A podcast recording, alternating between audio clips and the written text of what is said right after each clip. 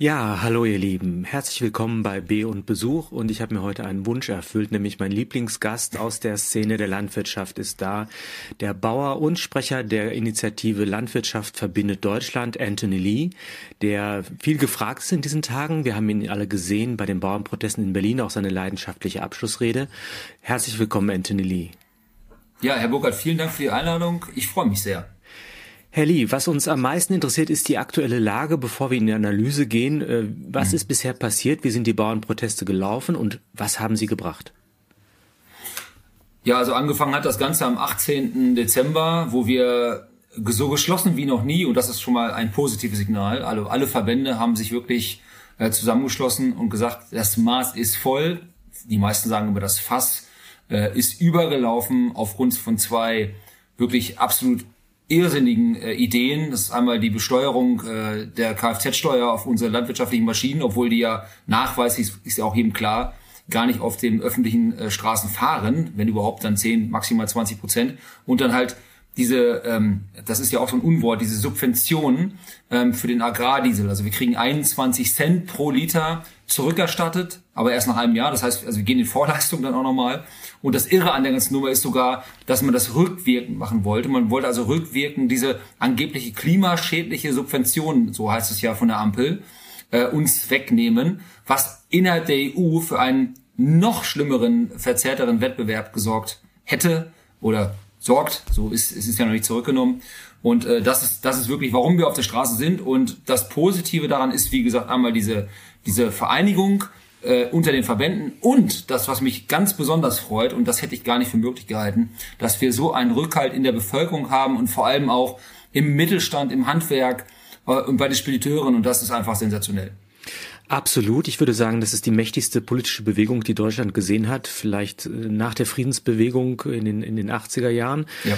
äh, auch mit einer bestimmten Perspektive. Und diese politische Energie, die entlädt sich jetzt auf den Straßen, zentral in Berlin, auch dezentral an vielen, vielen Orten. Da werden auch äh, Kreuzungen besetzt ja. und der, der, Protest in die Öffentlichkeit getragen. Immer friedlich, wie mir aufgefallen ist, immer mhm. auch mit Argumenten, aber schon mit einer starken Präsenz. Und man sollte meinen, das sollte auch in Berlin angekommen sein. Jetzt habe ich den Herrn Lindner gehört, der ja eine beeindruckend rhetorisch triviale Rede gehalten hat, indem er sich selbst als Bauer des Herzens angepriesen hat. Äh, ist das eine Befriedigung für Sie, dass Sie merken, jetzt wird der rote Teppich ausgerollt und alle Ihre Wünsche werden umgesetzt? ich, bin immer noch, also so wie alle anderen auch, immer noch geflasht von äh, der, der Rede von Herrn Lindner. Wer mal genau hinschaut, und vielleicht, Herr, Lindner ist ja ein absolut super Rhetoriker. Der kann ja wirklich frei reden, das ist sensationell. Und er war wirklich beeindruckt und ich glaube auch so ein bisschen äh, überrascht und äh, benommen von der Präsenz. Ähm, Herr Ruckwied hat es ja klar gesagt, es standen ja über 30.000 Leute vor ihm. Äh, es waren so viele Trecker und ähm, äh, Unternehmer da, Spediteure da. Ich weiß selbst, ich bin morgens um eins nach Berlin gefahren. Da sind tausende Trecker gar nicht nach Berlin reingekommen, weil die Stadt war voll und die Polizei hat, hat auch keiner mehr reingelassen. Und von diesem Bild war er so überwältigt, dass er sich komplett verhaspelt hat. Er hat ja nicht mal seine Rede beendet. Und äh, Sie haben recht, also diese die, diese Aussagen von ihm, also er kann sich total in so eine Lage hineinversetzen, weil er ja schon mal einen äh, Pferdestall ausgemistet hat und ist danach fix und fertig und sowas, ja. Also das ist schon irre. Und dann selbst, wie er im Heute-Journal zerlegt wurde, ähm, mit der Aussage, ja, ihr seid ja nicht die Klimakleber und ihr seid ja Vernünftige und so, was. Also dieses, also das hatte ihn ja gar keiner mehr abgekauft. Das war ja wirklich schon Grundschulniveau. Absolut. Und also wenn man, ich, ich bin Philosoph und äh, habe mich natürlich auch mit Rhetorik beschäftigt. Also wenn man eine Analyse, eine Modellrede zur Analyse wollte, hatte man wirklich ein Meisterstück. Aber es ist ja komplett gescheitert. Was er am Anfang gemacht hat, das nennt man das, das äh, Erobern des Wohlwollens der Zuhörer. Der hat sich also rangeschmissen mhm. bis zum letzten und ist trotzdem untergegangen in einem Five-Konzert. Und Sie haben dann nachher in der in der emotionalen Rede auf der kleineren Bühne gesagt, ja, man hat, man fährt nach Berlin, man bekommt das Gefühl von den Politikern, wir haben euch gehört wir nehmen euch ernst und fährt nach Hause mhm. und hört dann in den Nachrichten, es hat sich nichts geändert. Kann man sagen, dass das außer jetzt viel Rhetorik eigentlich bisher noch nicht allzu viel gebracht hat, der Protest? Ja, also gebracht hat's noch nichts äh, im Erfolgssinne, also das, was wir uns erhofft haben. Aber das, das war auch nicht zu erwarten. Also wir haben, wir sehen noch, auch jetzt nach diesen ganzen Desaster, nach diesen zwei Jahren Ampel, mehr als zwei Jahre Ampel. Ich meine, die ganzen Unternehmer dort, da sind, da, da waren ja Leute, und ich habe ja in meiner Rede dann auch wirklich mal gefragt, wer ist hier kein Landwirt? Und da ging ja fast die Hälfte der Hände hoch. Das heißt ja, dass jeder unzufrieden ist mit dieser Ampel. Und wenn, wenn Sie gestern, ich weiß nicht, ob Sie es gesehen haben, jeder soll es mal gucken, Ricarda Lang gestern gesehen haben bei Markus Lanz, ja, wie sie dann wirklich auch mal von Markus Lanz und ähm, ich glaube von dem Chefredakteur von Pioneer auch mal wirklich in die Zange genommen wurde. Keinerlei ähm, Zugeständnisse beziehungsweise Einsicht, dass man einfach eine schlechte Politik, und das ist jetzt sehr diplomatisch ausgedrückt macht, eine katastrophale. Heute habe ich ein bisschen die Bundestagsrede äh, äh, gehört, die, die Fragestunde an den Habeck. Keinerlei ähm, Einsicht, dass man was falsch macht.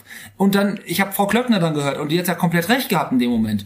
Äh, auch, auch was die AfD gesagt hat, war auch richtig. Und was die Linken sagen, ist auch richtig. Ja, also keinerlei Einsicht, dass man überhaupt irgendwas falsch macht, obwohl wir das einzige Industrieland sind mit negativem Wachstum. Allein, dass man solche Begriffe erfindet. Ja, Sie sind ja ja Fachmann in dem Bereich. Das ist ja, das ist ja unvorstellbar, dass man wirklich, ich sag's mal jetzt auf Deutsch, dass man hier Scheiße als was Gutes verkauft. Es ist, das ist doch unvorstellbar. Und auch diese Rhetorik, ich kann das gar nicht mehr hören. Ja, wir müssen uns unterhaken, wir müssen zusammenstehen und äh, auch die Demokraten müssen ja zusammenstehen. Ja, also ja. Da, da sind alles Demokraten da. Entschuldige, das ist doch, das ist doch nicht mehr normal. Oh. Also auf den Punkt wollte ich später erst noch eingehen, aber ja, ich fand ja, es sehr auffällig. Nee, ich fand wunderbar. Ich fand es sehr auffällig, dass jeder Satz auf der Bühne von Herrn Ruckwied, es gab ja zwei Bühnen, es gab die offizielle mhm. Bühne mit den Verbandsvertretern, wo dann jeder äh, sich bemüßigt fühlte zu betonen, wie demokratisch er sei und damit gleichzeitig über ein Stöckchen gesprungen ist, was die Regierung nämlich hingehalten hat. Ihr müsst nämlich alle euch dem Misstrauen ausgesetzt sehen, dass ihr vielleicht keine seid, dass ihr vielleicht von rechts unterwandert seid, dass euer Protest ja einen Umsturz vorbereitet. Ihr überschreitet rote Linien, indem ihr eine Fähre stürmt und zum Kentern bringt und den Minister entführt. Ach nee, Entschuldigung, die wollten nur mit ihm reden, ja. Also mhm. da tut sich so viel auf, aber wir werden in Ruhe darüber sprechen.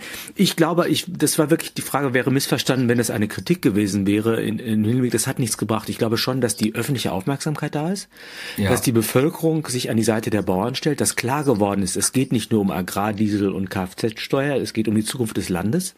Ich glaube, das ist deutlich geworden. Ja. Und was ich mir einfach jetzt erhoffe, dass man sich nicht abspeisen lässt mit billigen Worten, sondern dass man diese wesentlichen Themen jetzt auch noch weiter verfolgt. Und um diese wesentlichen Themen wird es uns heute gehen. Wir werden jetzt mhm. zunächst mal ein bisschen ruhiger und weniger leidenschaftlich politisch werden, sondern erstmal uns der Schönheit Ihres Berufes zuwenden. Ich weiß, Sie waren in Ihrem ersten Leben auch schon mal Soldat und Polizist und haben sich dann ganz bewusst entschieden, Landwirt zu werden. Was hat diese Entscheidung beeinflusst und was ist das Schöne an dieser Tätigkeit? Also der Grund, warum ich das gemacht habe, war meine, meine Frau. Die hat Landwirtschaft studiert in Bonn und hat den Betrieb von ihrem Vater übernommen in meinem Heimatdorf. Das heißt, ich bin dann wieder aus Berlin 2010 zurück in mein Dorf, der Liebe wegen. Wir haben drei Jahre lang diese Fernbeziehung geführt und habe 2012, nachdem ich zwei Jahre Praxis gesammelt habe, dann die Ausbildung zum Landwirt nachgeholt, bin staatlich geprüfter Landwirt, habe vorher sogar mal vor meiner Bundeswehrzeit eine Kfz-Mechaniker-Ausbildung, so hieß das früher noch, hm. als man Dinge noch repariert hat und nicht einfach ausgetauscht hat.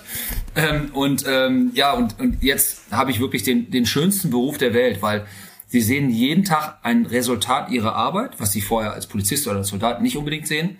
Und ähm, das Schöne ist, dass sie halt mit den mit den Elementen mit der Natur arbeiten und äh, ist halt, ich sag's immer, es ist Gott gegeben, ob das jetzt alles klappt oder nicht. Hm. Und das bringt mich auch wieder dann zur Politik zurück, weil das geht gar nicht ohne. Ähm, wir trotzen ja jedem Wetter. Äh, wir gehen ein hohes Risiko ein, gerade wir als Ackerbauern. Äh, ich bin klassischer Ackerbauer hier. Wir investieren das ganze Jahr, um an diesen einen einzigen Tag was zu ernten. Und das hat, das, was sie ernten und wie gut sie ernten, hängt ja von so vielen Elementen ab, von, von schlechtem Wetter. Sie können überrascht werden von Hochwasser. Wir sind gerade hier, wir waren zu 95 Prozent überschwemmt an der Weser. Hm. Ich bin mal gespannt, was da an Schaden noch da ist. Das kann man noch gar nicht einschätzen, weil es da, wo Wasser war, steht überall Eis.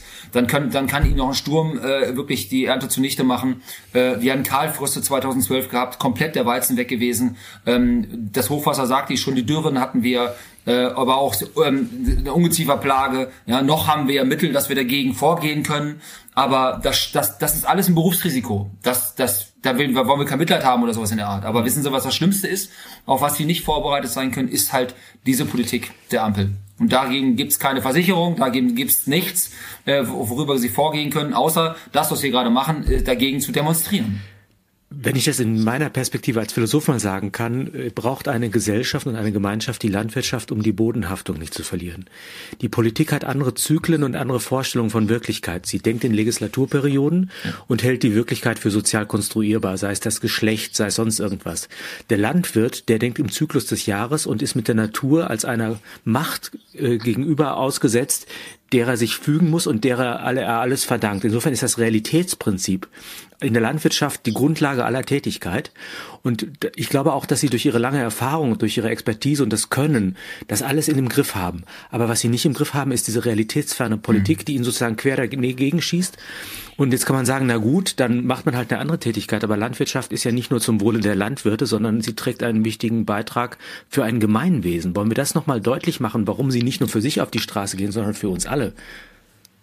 Ja, ich finde es eigentlich traurig, dass wir überhaupt auf die Straße gehen müssen. Und ich habe mhm. das auf der, auf der Bühne mehrfach schon gesagt. Äh, ich glaube, das gibt es in keinem anderen Land. Ich habe zwischen der Zeit äh, vom, von der Bundeswehr zur Polizei ein Jahr die Welt bereist. Ich wollte einfach mal was machen. Ich hatte 14.000 Euro Abfindung damals von der Bund, vom Bund bekommen und sagte, jetzt kaufst du dir so ein Around-the-World-Ticket. Und habe dann überall, in, ob das jetzt ähm, Mexiko, USA, äh, Afrika, aber auch ähm, äh, Australien, Neuseeland und all diese Länder bereist und ähm, hatte natürlich dann noch nicht unbedingt im Kopf, dass ich Landwirt werde irgendwann, aber dennoch bin ich ja, ich bin Jäger, ich bin Angler, also ich bin schon naturverliebt und ich, ich glaube, es gibt eigentlich gar kein anderes Land, wo man wo man als Landwirt auf die Straße gehen muss, um das zu machen, das Essentiellste der Welt, um die Bevölkerung zu ernähren. Und jetzt kommt's ja, was immer vergessen wird. Wir machen das ja so nachhaltig, wie es heutzutage überhaupt möglich ist. Das wird sicherlich immer noch besser werden, weil wir äh, immer innovativer werden, die Technik ist immer besser und so weiter, ja. Und wir haben auch schon, uns schon verbessert in diesem, ich sage mal, in diesem Zeitraum, wo ich Landwirtschaft mache. Das ist die Entwicklung gewesen vom ersten Handy äh, aus dem aus dem Anfang der 90er bis hin zum iPhone 14. Aber in der Hälfte der Zeit.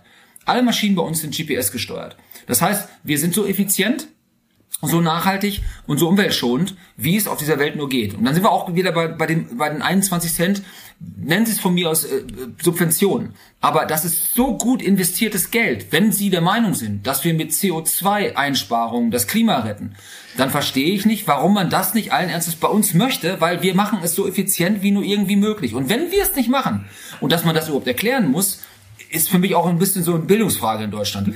Weil wenn wir es nicht machen, wo kommt es denn dann her? Es kommt ja nicht, es kommt aus ja nicht wieder, wie alle denken. Der Strom so, kommt ja. aus der Steckdose und das Lebensmittel so. aus dem Supermarkt. Oder vielleicht aus anderen Ländern, die vielleicht unter anderen Standards produzieren und noch äh, CO2 produzieren im Transport und Ressourcen Richtig. aufwenden. Ja. Bitte, aber traurig genug, lassen Sie uns bitte trotzdem nochmal auf den, auf den Ausgangspunkt zurückgehen. Also was leisten Sie? Sie gewährleisten sowas wie eine regionale Ernährungssicherheit, das ist schon mal ganz wichtig. Ja, ist sowas wie Lebensmittelautarkie, was für mhm. die Souveränität eines Staates ja maßgeblich ist. Mhm. Aber wenn ich das richtig verstehe, kümmern Sie sich ja auch um Landschaft. Sie, äh, Sie ja, ja da ist ja viel also, mehr, was sie noch tun, als bloß mit dem Trecker durch die Gegend fahren und, und Lebensmittel produzieren. Nicht, um, nicht umsonst sind ja auch die Jäger äh, mit in Berlin gewesen auf der Straße, weil ähm, auch, auch Jägern, ich bin ja hier selbst Jäger schon, ich habe mit 14 angefangen, äh, mit einem Yachtschein, mit 16 dann gelöst, mein Jagdschein und ich, ich, ich liebe die Natur und wir sind ja auch, es ist ja nicht der, der Jäger, der wirklich nur, äh, nur was schießt, sondern der ist ja auch Hege und Pflege, das gehört ja voll dazu. Wir haben eine gute Kooperation zusammen. Mhm. Und wenn ich, ich habe äh, in den letzten zehn Jahren versucht, hier auch mit meiner Frau zusammen Ackerbau anders zu machen, ja, mit, mit Zwischenfruchtanbau. Das heißt also, die haben auch im Winter was auf dem Feld stehen. Das ist Äsungsfläche, das ist Insektenartenvielfalt, bodenschonend und all das machen wir ja schon, ja. Und äh, wie gesagt, ähm, Sie haben komplett recht. Ich, ich würde sogar sagen, Sie haben äh, die Lebensmittelsicherheit angesprochen. Es ist ja nicht nur die regionale, es ist grundsätzlich die Lebensmittelsicherheit für uns alle. Und das, deswegen kritisiere ich auch so äh, gerade Herrn Özdemir, der sich dann hinstellt und sagt, wir müssen jetzt das Mercosur-Abkommen mit Südamerika abschließen, ähm, um, äh, um dort Lebensmittelsicherheit zu gewährleisten. Das ist völliger Quatsch. Anfang der 90er waren wir, oder 1990, waren wir wirklich autark. Natürlich nicht mit der Banane, aber doch mit den Basics, die wir zum täglichen Bedarf brauchen.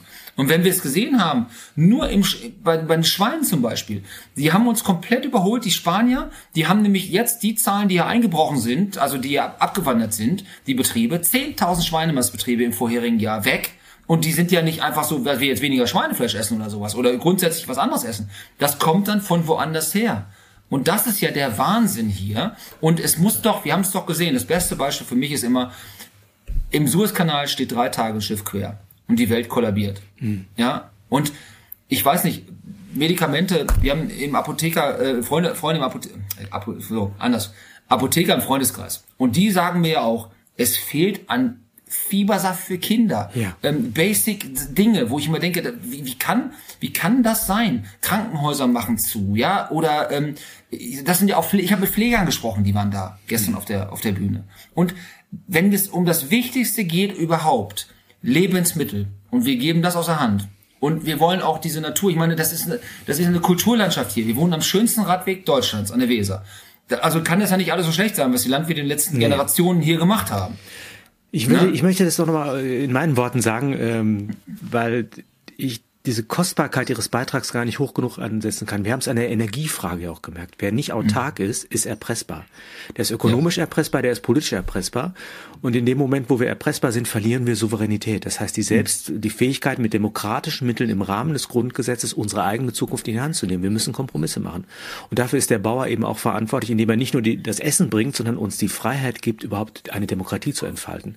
Mhm. Das wird so unterschlagen. Und ich glaube, dass es, wenn ich das nochmal loswerden darf, weil ich ein großen Respekt habe vor diesem Beruf. Es gibt so eine Eitelkeit der Städter und Akademiker, die auf den Bauern herabschauen, so als könnte er nicht mal selbst eine Frau finden, ohne dass RTL ihm dabei hilft. Ja, Sie kennen diese Sendung, ja. ja. Und äh, es ist äh, so herablassend, weil man das Bild des, des Landwirtes als Ökosau, als Tierquäler äh, wirklich mhm. oder als, als schmutziger Typ irgendwie so im Blick hat. Und man macht sich gar nicht klar, wie viel Wissen, wie viel Könnerschaft, äh, wie viel Expertise in diesem Beruf steckt, damit mhm. in diesem großen Maßstab das Ganze Tag für Tag vollbracht werden kann. Also deshalb auch von mir stellvertretend für meine ganze Zunft einen großen Dank an Ihre ganze Zunft und all die Leute, die das machen. Also das, das gehört auch dazu zum Bild, dass wir auch eine gesellschaftliche Anerkennung in der Aufwertung dessen äh, nochmal auch zustande bringen, um ihnen auch das, die Anerkennung zu kriegen, die sie verdienen.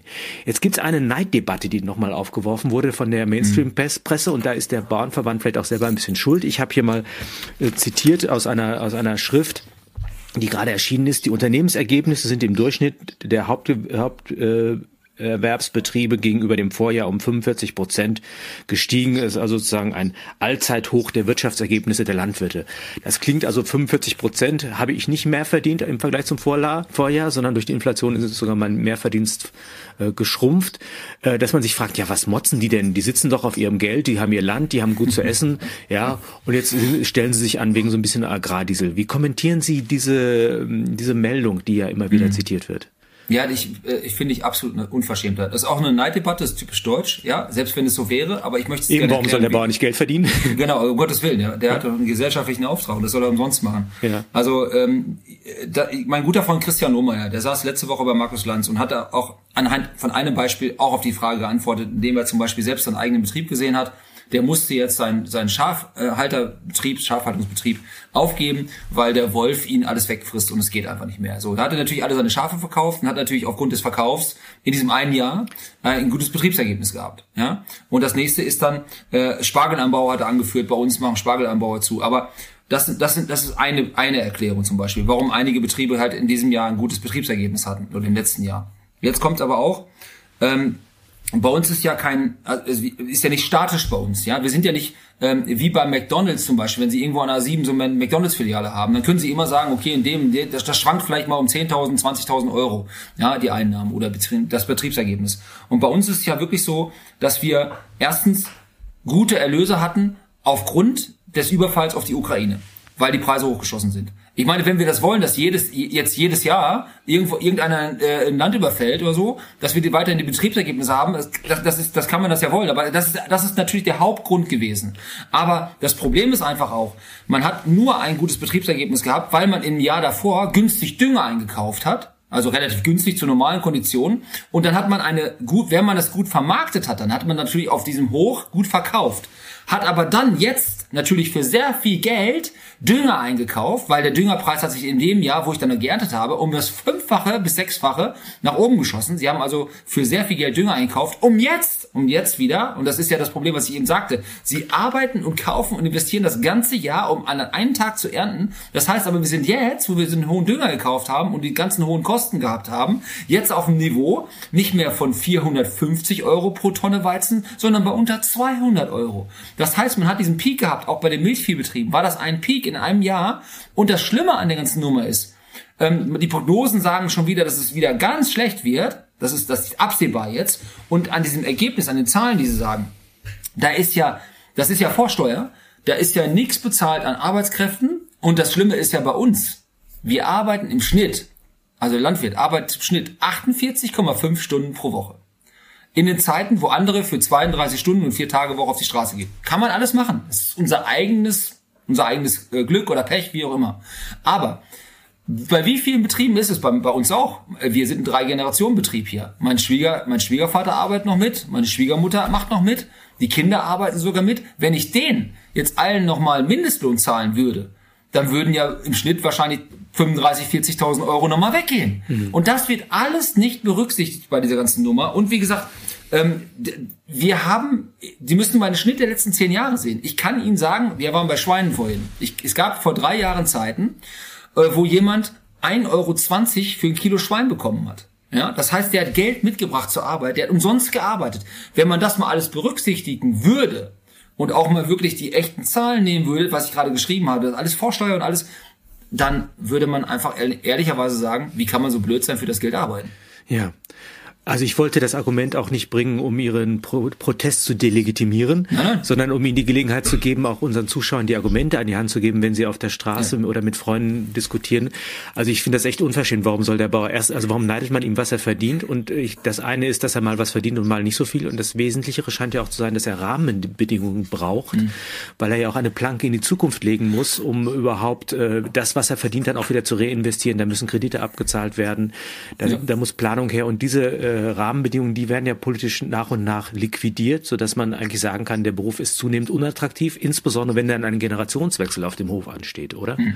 Ja, na klar. Und das Schlimme ist ja auch, was man gar nicht sieht, keiner hat ja, die Gewinne waren ja auch deshalb so hoch, weil niemand investiert hat keine, wir haben, das, es wird ja zwangsläufig einen Investitionsstau nach sich ziehen, weil keiner momentan, das ist ja in jedem Gewerk so, ja, ich war neulich äh, letzte Woche in Höxter, habe da gesprochen auf einer Bühne bei vor 5000 Leuten in so einer kleinen Stadt, auch die Hälfte Handwerker, da war der Chef der Volksbank da und sagte auch, es investiert ja keiner mehr jetzt, ja, mhm. aus dem ganzen, aus dem Baugewerbe hat einer von mir gesprochen, keiner hat ja, und das liegt ja, das liegt ja daran, weil diese Ampelpolitik unberechenbar ist. Sie haben ja gar keine Perspektive. Überlegen Sie mal jetzt, zwei Beispiele jetzt. Ähm, Gebäudeenergiegesetz. Ja, die, die, die Subventionen, ja, das, das, das ist ja auch gar nicht schlimm, wenn man auf einmal dann irgendwie alles äh, verkleidet mit irgendwelchen äh, auch giftigen äh, Brennen, Styropor, brennen. Styropor. Das ist alles super, ja. Feuer, ja, ja. Mhm. ja. Ja, genau, weil wir das Klima retten wollen. Das ist ja, komplett irre. Und auf einmal sind über Nacht diese Dinger, ja, ich glaube, Tilman Kuban hat das heute im Bundestag auch gesagt, total irre.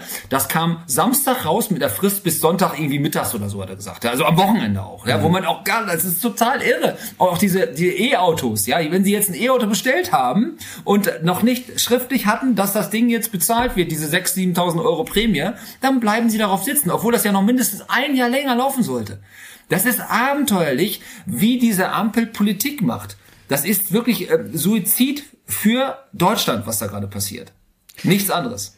Ich fürchte auch, und darüber werden wir auch sprechen müssen. Äh, es ist, glaube ich, deutlich, dass die Rahmenbedingungen problematisch sind und es geht eben nicht nur um den äh, Spritpreis und um die Kfz-Steuer, sondern es geht darum, dass insgesamt äh, die Konstellationen problematisch sind. Und ich habe mir mal im Vorhinein überlegt, was da alles mit reinwirkt. Das ist ja nicht nur die Bundespolitik, das ist die Landespolitik, es ist die Marktmacht der, der, der Lebensmittelkonzerne ja. und der Discounter, die eine Rolle spielt, aber auch die EU hat großen mhm. Einfluss. Wie, mhm. wie würden Sie diese einzelnen äh, Bereiche zuordnen oder gewichten? Ja, also wir werden leider von allen Seiten bombardiert. Auf Landesebene haben Sie komplett recht, ähm, dann auf Bundesebene und vor allem auch von der EU. Also vielleicht für alle Zuschauer, jeder kennt ja den Green Deal. Ich muss das leider immer erklären. Ja, bitte, weil, bitte. Ja, ja, genau. Also der Green Deal ist ja für jeden Begriff, dass wir bis 2000, was, was 35, klimaneutral, ich weiß immer gar nicht, wie das gehen soll. Ja, Klimaneutralität. Das ist ein Rechenbeispiel, das ist ne? Das ist gar ja, ja, das nicht ist das Reales, sondern das ist wie... Nein, das ist ja wirklich voll was Fiktives. Und bei uns in der Landwirtschaft ist es diese Farm-to-Fork-Strategie. Ähm, das heißt, vier Punkte bitte merken. Zehn Prozent der gesamten europäischen Agrarfläche soll stillgelegt werden, also brachgelegt werden, aus der Produktion genommen werden. Da soll nichts drauf passieren. Ja? 25 Prozent ähm, sollen auf Bio umgestellt werden. Wichtig ist beim Bio, äh, bei Biolandwirtschaft, gerade bei mir im Ackerbau, ist es, dass man weiß, ich brauche das Doppelte an Fläche für den gleichen Ertrag wie konventionell oder aber anders gesagt, sie ernten maximal die Hälfte. Sie können auch Pech haben und eine Missernte haben. Sowas kennen wir in Deutschland gar nicht mehr, ja, ähm, weil sie gar nicht die Pflanzenschutzmittel haben. Sie benutzen auch Pflanzenschutzmittel in, im Biobereich, ja, aber keine synthetischen Pflanzenschutzmittel, sondern sie setzen dort Kupfer, Schwermetalle ein. Ist auch nicht ganz ohne. Das wird immer so ein bisschen äh, vergessen, leider Gottes. Aber ähm, das kritisiere ich gar nicht. Das Problem ist einfach nur, dass wir in Deutschland, glaube ich, ungefähr bei 8,3 Prozent gerade äh, Bioabsatz haben. Fleisch ist unter einem Prozent. Ja? Und Herr Özdemir sagt, wir wollen aber jetzt 30 Prozent haben. Also das hat ja mit sozialer, mit Marktwirtschaft nichts zu tun. Soziale Marktwirtschaft gibt's ja in Deutschland eh nicht mehr, aber mit marktwirtschaftlichen Mechanismen hat man nichts zu tun, wenn man dann eine, eine Branche so hoch subventioniert da ist es ja richtig. Ich finde es in Ordnung, dass man das anschiebt, aber dann muss der Markt es auch selber regeln. Und, ist, und Renate Künast wollte schon vor 20 Jahren 20 Prozent auf Deutschland weiter Bio-Umstellung. Hat, es klappt einfach nicht. Ja, weil die Leute es nicht kaufen und am Regal endet nun mal die Moral. Und das nächste, der nächste Punkt ist, dass wir ähm, 50 Prozent pauschal auf Pflanzenschutzmittel verzichten. Und ich habe da ein ganz gutes Beispiel. Wenn Sie zum Arzt gehen, und der Arzt kriegt über Nacht einfach die Hälfte seiner Medikamente weg, ja, verboten und soll sie behandeln aufgrund von egal was für Krankheiten, dann ist das nicht unbedingt förderlich. Ja, es ist schle schlecht für sie, ja, als Patient und für den Arzt auch. Und das ist bei uns nichts anderes. Wir schützen damit die Pflanzen. Mhm. Wir ernten damit nicht mehr. Also ich, manchmal, manchmal verwechseln die Leute ja auch äh, Pflanzenschutzmittel mit Dünger, ja. Mhm. Und das ist einfach irre. Wir schützen damit unsere unsere Ernte, also die Erträge. Nichts anderes machen wir damit, ja. Und, äh, wir und das machen sie sehr gezielt und kenntnisreich. Es ist nicht so, dass sie da mit dem großen Kanister rumlaufen, sich selber einen Schluck nehmen und dann den Rest ins Abwasser kippen. Also das ist eine hochspezifische, also Entschuldigung, ja. ich kenne ja. Bauern, mhm. Ja, damit dieses Vorurteil der Ökosau, da kriege ich jedes Mal einen Hals. Also selbst der konventionelle Landwirt oder der traditionelle Landwirt, der macht das sehr besonnen. Also die, die Zeiten sind vorbei, als man das mit der Gießkanne gemacht hat. Falls es die überhaupt so jemals gab, äh, selbst hm. das bezweifle ich, weil wir sind ja äh, Ökonom, also wir haben ja ein Interesse, ähm, auch was Geld zu verdienen, wenn das möglich ist, ja, wenn die Politik einlässt. Aber die Mittel sind so teuer, als ich in Landwirtschaft reinkam, ich, das kann doch nicht wahr sein, ich habe einen 5-Liter-Kanister abgeholt, der kostete 3000 Euro. Wo ich immer mhm. denke, das kann doch nicht, das gibt's doch gar nicht. Mhm. Natürlich brauchen sie davon sehr, sehr wenig auf der ganzen Fläche. Ja, gerade auch wenn man so Fungizide einsetzt, also so Pilzkrankheiten sind das. Ja, also wenn, was sie auf einen Hektar einsetzen, auf einen Hektar sind 10.000 Quadratmeter, da packen sie beim Fußpilz mehr auf ihren Fußnagel. Ja, so grob kann man sich einstellen. Also das ist einfach eine Absurdität, irre, dass man sagt, wir schütten das aus, weil die Dinger weg müssen unbedingt. Ja, mhm. das ist absolut irre. Und wir haben, wir sind sehr gut beraten. Wir haben äh, Landwirtschaftskammern, äh, Berater, die uns da beraten, dass wir möglichst wenig davon brauchen. Wie gesagt, jeder ist darauf äh, erpicht, wenig zu brauchen. Und wir haben es geschafft, äh, allein schon aus Grund von Technik, Innovation, ähm, 28 Prozent der Pflanzenschutzmittel einzusparen seit 2012 durch Technik. Ja, das ist also Wahnsinn. Und das wird besser werden. Ich war auf der Agritechnica im letzten Jahr. Das ist die größte Agrarmesse der Welt in Hannover, wo die ganze Welt herkommt und uns beneidet um unser Know-how, unsere Landmaschinenhersteller. Ja, da sind wir immer noch, noch, noch global gesehen Spitzenklasse. Aus aller Welt kommen hier Leute aus Indien, aus China, aus USA, überall und gucken, was es hier Neues gibt. Und es gäbe die Technik, dass wir locker die 50 Prozent ähm, einsparen, locker, über ähm, Kamerasysteme, die dran sind, die erkennen genau, welche Pflanze ist das und können mit einer Düse gestrahlt nur diese eine Pflanze anspritzen. Das funktioniert aber auch nur, wenn ich ein funktionierendes Mobilfunknetz habe. Und dann bin ich wieder bei der Vorgängerregierung. Ich werde nie vergessen, wie Frau Karliczek gesagt hat, wir brauchen nicht 4G an jeder Milchkanne. Doch, Mädchen, genau da brauchen wir es. Genau da.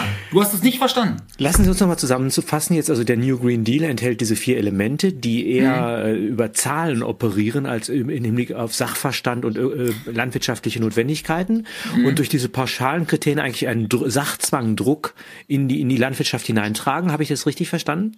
Genau, ich habe noch einen Punkt vergessen. Wir ja. sollen nochmal 20 bis 25 Prozent renaturieren. Jetzt sagte ich ja, ich wohne hier am schönsten Radweg Deutschland. Touristen kommen aus aller Welt hierher und sagen, wow, ist das toll bei euch hier in der Landschaft, ist ja irre. Ja, und dann, soll, dann sage ich aber, okay, aber die Politik sagt, wir sollen hier 20 bis 25 Prozent renaturieren. Ich habe, keiner von uns weiß, was das heißt. Ja, und Urwald, äh, ja, Urwald. Um ja, das auch. Das auch. Wolf ist ein Thema, da müssen wir vielleicht auch nochmal drüber sprechen. Aber mir geht es um einen folgenden Punkt. Die Salzburger Nachrichten haben vor anderthalb Jahren ungefähr mal getitelt, der Green Deal ist ein schlechter Deal für den Planeten. Warum? Weil, wenn wir hm. das so durchziehen, was ich gerade gesagt habe, dann essen wir nicht weniger, weder der Veganer noch der Fleischesser, keiner isst weniger, sondern wir müssen es von woanders herholen. Und dann, die haben dann ganz klar ausgerechnet, das glaube ich sofort, acht Millionen Hektar müssen dann woanders in Bewirtschaftung genommen werden, beziehungsweise es muss dann anderen weggenommen werden. Und dann wird es wahrscheinlich ärmeren Menschen weggenommen. Ja, das ist doch nicht, das ist doch nicht sozial, das ist nicht human, das ist eine Frechheit, eine Sünde, ein Skandal, das ist kriminell. Ja, was ich interessant finde, ist, dass wir dann auch neue Lebensmittelquellen erschließen. Also auch das Insekt äh, ist ja jetzt als Nahrungsmittel zugelassen. Fünf Prozent. In, in, in bestimmten Teilen. Das betrifft vor allem, glaube ich, die Mehlzusätze zur besseren Verarbeitung und, und vieles andere mehr. Futterweizen, normaler Weizen, all diese Bereiche. Und ich meine, das, das wird dann die Perspektive sein, dass einige sehr reiche. Ich habe gehört, Mark Zuckerberg hat sich gerade eine große Farm auf Hawaii eingerichtet, wo er, wo er bestimmte Rinder züchtet und damit seine Kinder merken, woher das Fleisch kommt. Ja, ja und diese Leute erzählen uns dann, wir sollen Insekten essen. Also auch das ist eine Frage, ähm, die mit, mit Lebensglück zu tun hat. Also da ist sehr viel Doppelmoral. Lassen Sie uns mal die politische mhm. Landschaft nochmal vermessen. Mhm. Denn wenn ich jetzt sehe, da sind jetzt die Bauern am Start, die sich artikulieren, die haben eine Resonanz in der Bevölkerung. Aber es gibt natürlich auch die Bauernverbände. Da habe ich ja Herrn Ruckwied gehört, der mhm. sehr entgegenkommend war. Ich weiß nicht, ob, sie, ob sie, ich Sie in Schwierigkeiten bringe, wenn ich danach frage, ob Sie Ihre Interessen im vollen Umfang durch ihn repräsentiert sehen oder ob äh, er vielleicht eher auch ein sehr kompromissbereiter Mensch ist, der vielleicht dann auch lieber am Tisch der Großen mitsitzt, als dann sozusagen sich mal auch die Finger schmutzig zu machen, indem er ihre Sprache spricht. Und wir müssten über die Medien sprechen. Ne, das können wir vielleicht auch noch mal machen und auch über Stiftungen und Lobbygruppen, die eine Rolle spielen. Ja, vielleicht zu Herrn Ruckwied erst. Also Sie können mich alles fragen. Sie ja. kriegen von mir auf alles eine Antwort. Okay. Das ist vielleicht das, wes weshalb ich nicht überall ähm, gern gesehen bin. Aber ähm, so bin ich nun mal. Also Herr Ruckwied ähm, spricht nicht meine Sprache. Das ist ganz klar. Äh, äh, kann er auch nicht, ja, weil Herr Ruckwied natürlich äh, diplomatischer sein, sein muss als ich. Ähm, ist ungefähr wie ein Generalsekretär und dann auf einmal der Parteivorsitzende. Mhm. So müssen Sie sich vorstellen vielleicht. Also äh, bei Herrn Ruckwied war ich sehr, sehr skeptisch und beim Bauernverband ja grundsätzlich in den letzten Jahren, deswegen gibt es uns ja auch überhaupt. Deswegen sind wir ja 2019, vielleicht zur Erklärung, äh, LSV gibt es ja 2019. Wir sind mit 15.000 Schleppern nach Berlin gefahren, um es kurz zu machen, weil wir die Schnauze voll hatten. Also war, es war damals auch schon alles schlecht. Ja, aber es ist jetzt halt noch schlechter geworden.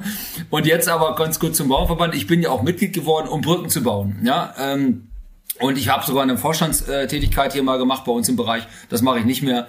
Äh, aber ich war dann, wir waren alle überrascht von der Klarheit von Herrn Ruckwied am 18. Dezember vor dem Brandenburger Tor. Mhm. Und jetzt ist halt die Frage, äh, die Geschichte oder die Zeit wird zeigen, äh, wie ernst es jetzt uns allen ist.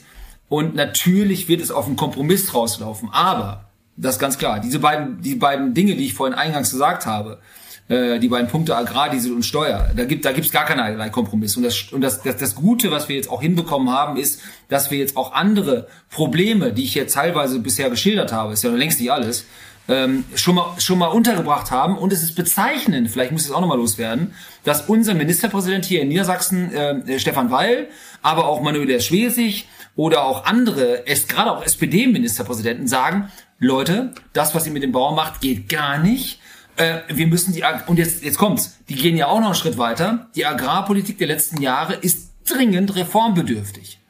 Und das ist doch schon mal bezeichnend, dass wir auf der Straße stehen, ähm, von nicht ähm, zu, ver, zu verachtenden SPD-Granten wie Stefan Weil oder so, ich glaube für mich auch eigentlich der mächtigste Mann in der SPD, ähm, dass wir eigentlich auf der Straße sind und deren ähm, Politik beziehungsweise deren Willen vertreten. Das ist doch Wahnsinn, was hier gerade los ist. Ah, also ich habe das Gefühl, dass die Politik verstanden hat, dass da etwas entsteht an politischer Energie, ja. die sich auch gegen sie wenden könnte. Das ist eine mhm. Analyse von dem äh, Herrn Mausfeld, Rainer Mausfeld, ich weiß nicht, ob Sie den kennen, mhm. der äh, einiges zum Thema Angst geschrieben hat. Und das Interessante ist jetzt, die politische Energie, die muss irgendwie gebündelt und in eine Richtung gelenkt werden, die den Leuten nutzt. Also mir ist aufgefallen, dass die CDU äh, sehr schnell vergessen hat, was sie selber angerichtet hat in dem Bereich ja. und jetzt äh, gerade in Baden-Württemberg sich an die Spitze setzt, auf das auf dem Dem muss auch immer CDU-Sprecher dann so man sozusagen, sozusagen auf dem Treibsatz des Bürgerunmuts versucht man sich dann sozusagen Regierungswechsel herbeizuführen. Sie haben recht, Politik besteht aus Kompromissen, das finde ich auch gut, weil wir sind ja lupenreine Demokraten, wir beiden. Absolut. Deshalb äh, werden wir auch den Weg des Kompromisses wählen. Es gibt aber auch faule Kompromisse und faire Kompromisse. Mhm, und ich habe genau. das Gefühl, wenn die Politik jetzt einknicken würde und sagt, pass mal auf, ihr habt ja das mit dem Diesel und dann auch die Kfz-Steuer, dann wären die wesentlichen Probleme ja nicht gelöst. Das heißt, wir bräuchten doch eine, eine andere Kultur. Darüber werden wir auch gleich sprechen, was sich daran, was sich daran ändern muss, so dass man gucken muss, wer ist das überhaupt? Und ich glaube, die Bevölkerung wäre sehr enttäuscht, wenn der Bauernprotest jetzt an der Stelle einknicken würde, weil damit auch sozusagen eine gewisse Unzufriedenheit an der Politik insgesamt äh, verpuffen würde. Also schauen wir uns später an.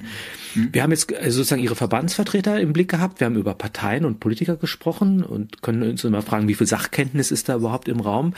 Lassen Sie uns die Rolle der Medien reflektieren, weil da gibt's ja also einerseits so ein bisschen Wohlwollen, glaube ich, weil man es nicht ganz ignorieren kann. Andererseits auch immer die große Befürchtung, dass das von rechts unterwandert wird, dass, dass eben auch undemokratische Kräfte sich da zeigen mhm. und dass der Bauer ja auch eher äh, ein Rüpel ist im politischen Raum, der mit seinen Gummistiefeln auf dem roten Teppich rumtrampelt.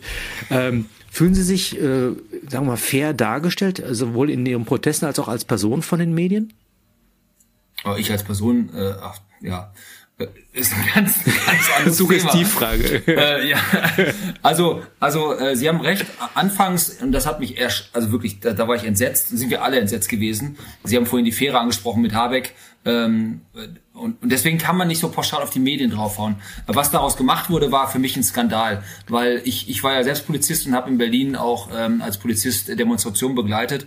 Äh, also da ging es so hoch her, wo du denkst, das kann doch niemals ähm, vom Versammlungsrecht gedeckt sein, war es aber dann doch. Da, da ging es also wirklich äh, hoch her.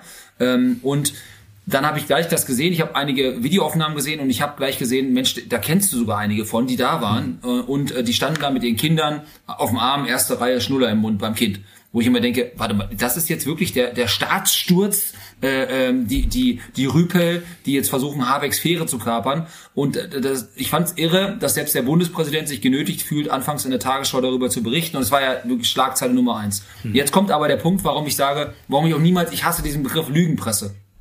Äh, ich sage bewusst auch Lückenpresse, das sage ich bewusst, weil man da ähm, äh, so schnell alle auf diesen Zug draufgesprungen sind und jeder hat sich distanziert und distanziert und noch weiter distanziert und jetzt kam aber der NDR, der ganz klar auch äh, vor ein paar Tagen berichtet hat, dass das alles gar nicht so war. Ja, und äh, die Polizei hat es ja auch bestätigt. Da mhm. gab es fünf, sechs äh, Leute, da ist noch gar nicht klar, wer das war, aus welchem Spektrum die kamen. Ich kann ich kann es mir vorstellen, aber das ist meine persönliche Meinung, woher die kamen. Und dann haben die auch ein bisschen geschubst von hinten und all sowas, und, um halt diese Bilder zu generieren. Und das und jetzt ist, bin ich ja froh, dass selbst äh, Herr Wendt, der Chef der Polizeigewerkschaft, ganz klar gesagt hat, das sind das sind extrem friedliche Demonstrationen, also besonders friedlich. Und man muss, man darf eins nicht vergessen, auch wenn das in den Medien nicht ganz so rüberkam. Es waren ja Zehntau Hunderttausende von Treckern unterwegs. Allein äh, letzte Woche waren nur in Bayern, als es da richtig losging, in München, 5.500 Trecker, offizielle Angaben, es waren weit über 7.000. An dem Tag waren fast 50.000 Trecker nur in Bayern unterwegs. Und ist, haben Sie irgendwas gehört von irgendwelchen Gewaltschlägereien, Pfefferspray-Einsatz, Wasserwerfereinsatz? Nichts dergleichen, gar nichts. An dem Tag vor unserer Demo in Berlin war, haben sich ähm, Frau Baerbock und, und der Bundeskanzler und das ist Herr Scholz, falls einer vergessen haben sollte. Ja, ähm, ich habe so äh, auch Gedächtnisschwierigkeiten, wenn es um diesen Namen geht, ja. Na, weil man sieht ihn ja so selten. Aber ja. da stand er dann. Da hat er Zeit gehabt, sich da auf, der, auf, dieser, auf dieser linken Demo abzulichten, mit dem Ergebnis, dass am Ende dieser Demonstration 21 Berliner Polizisten verletzt waren. Super. Am Tag danach waren wir da, da haben sie nichts äh, von irgendwelchen verletzten Polizisten gehört, gar nichts. Und ich war, ich kenne die, ich kenne die Berliner Polizei und ich stand direkt vor der Bühne, als Lindner kam, habe ich schon gesagt, Donnerwetter. Hier sitzen also von der Hundertschaft äh, zwei äh, elitäre Züge, äh, Beweissicherungsfestnahmezüge waren nämlich da vorne an der Bühne direkt aufgebaut und, und hinten war ordentlich äh, äh, Reserve an Polizeikräften. Da habe ich gedacht, die, die haben Angst. Mhm. Die haben Angst. Die überhaupt nicht berechtigt war. Weil außer Buh rufen und das ist, glaube ich, in der Demokratie immer noch erlaubt, gab's da gar nichts. Ich gucke nochmal nach im Grundgesetz. Ich bin mir nicht sicher, ob das nicht auch Delegitimation des Staates schon ist mit den Berufen. Weil das ist ja eine große Verwechslung, dass die irgendwie denken, dass ihnen die Macht so gehört, dass es gar nicht mehr mhm. denkbar ist. Also, also was, ein Regierungswechsel wird als Umsturz beschrieben. Ja, mhm. Eine andere Meinung ist nicht mehr demokratisch. Also das, ich frage mich, wer sind die wirklichen Demokraten? Also da, da müssen wir auch nochmal drüber ja. sprechen, ob der Herr Aiwanger nicht recht hat, wenn er sagt, wir müssen uns die Demokratie zurückholen. Also ich glaube, dass wir da immer den Kniefall machen müssen, äh, können wir mal umdrehen und die mal daran äh, erinnern, dass sie auch demokratisch gewählt sind und uns gegenüber verantwortlich sind. Sie sind Volksvertreter, das heißt, sie haben ein ja. Mandat auf Zeit. Lassen Sie uns noch kurz auf Ihre Person eingehen. Sie haben, glaube ich, äh, durch offizielle Stellen und abgehörte Telefonate attestiert bekommen, dass Sie kein Nazi sind. Das äh, hat die äh, bei T-Online hat, hat mir einer zugeschickt, tatsächlich, ja. dass mein Name irgendwie gefallen sei bei einer, bei einer TÜ, also einer Telefonüberwachung, wo man wohl mehr oder weniger gesagt hat, äh, den Lee kannst du vergessen, äh, der, der ist zu demokratisch, mit dem kannst kann Umsturz hinkriegen. Also das fand ich ja sehr nett. Ne? Also, ja. also ich weiß nicht, ich weiß nicht, was ich, also ich will mich jetzt nicht hier wirklich äh, irgendwie hervorheben, aber ich glaube, ich habe diesem Staat schon mehrfach bewiesen, dass ich lupenreiner Demokrat bin und hinter dieser Verfassung stehe. Wenn ich acht Jahre lang als Soldat war, als Polizist, als jetzt als Kommunalpolitiker jahrelang in der CDU tätig war, ich bin aus der CDU raus, aus mehreren Gründen haben sie einige schon gesagt und bin jetzt einfach bei den Freien Wählern. Ja, und ich weiß nicht, was man noch machen muss als rechtschaffender Bürger, der in Vereinen unterwegs ist, der ehrenamtlich unterwegs ist, der Steuern bezahlt, ja, ja, und nicht kriminell ist. Also ich weiß nicht, was noch mal, was man noch machen muss, um es zu beweisen. Sie könnten, Aber, Sie äh, könnten den Grünen beitreten, das wäre vielleicht ein Versuch.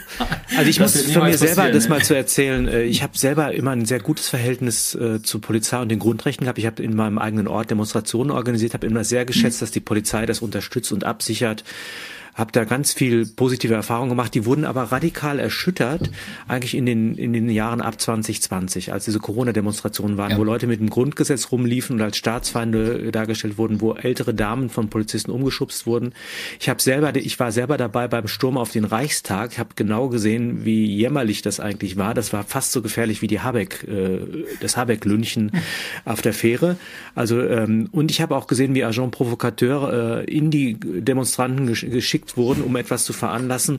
Das hat mein Vertrauen äh, in die Institution ein bisschen untergraben und äh, hoffe, dass das alles wieder zusammenwächst. Aber das, weiß nicht, würde mich interessieren, wie Sie das einschätzen.